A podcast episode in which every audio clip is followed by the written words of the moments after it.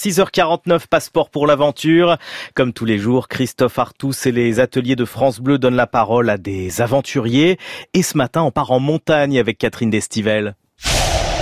Après avoir brillé dans différentes compétitions, l'alpiniste Catherine Destivelle décide en 1991 de se tourner vers les expéditions en haute montagne. Elle se fixe alors pour objectif d'être la première femme à ouvrir une nouvelle voie sur la face ouest des Drues dans le massif du Mont Blanc.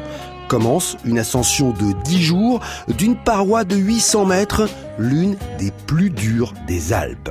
Pendant dix jours, on grimpe, euh, on aimerait bien aller vite, mais quand c'est difficile, on peut pas. Il y a une journée, je me souviens, j'ai fait 30 mètres, c'est tout. Passeport pour l'aventure.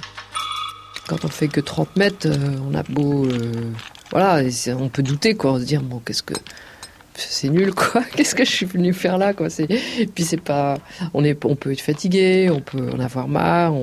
Euh, c'est assez euh, astreignant. Enfin, faut toujours être concentré à la verticale. Faut faut rien laisser tomber quoi. Donc euh, il faut toujours penser à chaque mouvement, euh, penser à la sécurité en permanence. Enfin, c'est pas relax quoi. Il y a eu un moment où j'ai quand même eu un peu peur. Quand je plantais mes pitons, ceux du dessous s'enlevaient parce que ça écartait l'écaille. Alors ça, c'était un peu terreur. j'allais pas tomber en bas non plus, mais j'allais me faire un énorme pendule, quoi. Si on tombe, ça veut dire que toutes les heures qu'on a passées à planter ces trucs-là, il faut recommencer tout. Faire des longues parois, c'est c'est prenant. Euh, ça demande beaucoup de concentration, de, fatigue nerveuse, de... et du coup, une fois qu'on est installé dans le bivouac, bah c'est sympa. Hein c'est vraiment bien. Le bivouac, c'est en fait c'est assez simple. Un brancard que je pendais dans la paroi sur lequel j'avais rajouté un, une toile de tente. Donc dès qu'on arrive au bivouac, on déplie le machin, là, le bazar, et puis on le, pend avec des, pitons pour assurer le, truc. On, évite aussi de se mettre euh, à un endroit où il peut y avoir des chutes de pierre, donc bien se protéger. Et puis une fois dedans, euh, on reste encordé quoi. Il y a la ville en bas, euh, parce que c'est une paroi qui culmine, euh, qui est juste au-dessus de Chamonix. Donc euh, moi, à la fin, j'enviais les gens qui étaient en bas.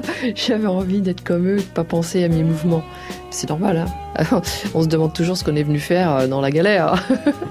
bon, après, il y a des moments, des moments sympas. Le matin, c'est sympa quand on a envie, on redémarre la journée, on est, on est frais et on a envie, quoi. Parce que malgré tout, moi, j'aime ça.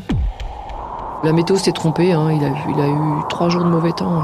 C'était de la neige, c'était monstrueux, des, bourrasques. Je voyais là, je voyais plus la vallée. Hein. J'étais dans le nuage total. Et du coup, euh, je suis sortie un peu, mais j'ai fait attention de ne pas m'épuiser. Parce qu'il faisait franchement très mauvais et je voulais pas non plus m'abîmer trop le, les mains. Je suis restée en mitouflé euh, pas mal dans ma tente.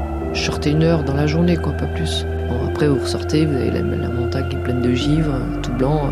C'est assez, assez austère. Hein France Inter. Aujourd'hui, la belle Catherine a retrouvé le plancher des vaches, contente d'avoir réussi. J'étais contente d'arriver, euh, contente, ras-le-bol. On le fait à la fois au départ pour soi, puis après, euh, quand c'est remarqué, c'est sympa.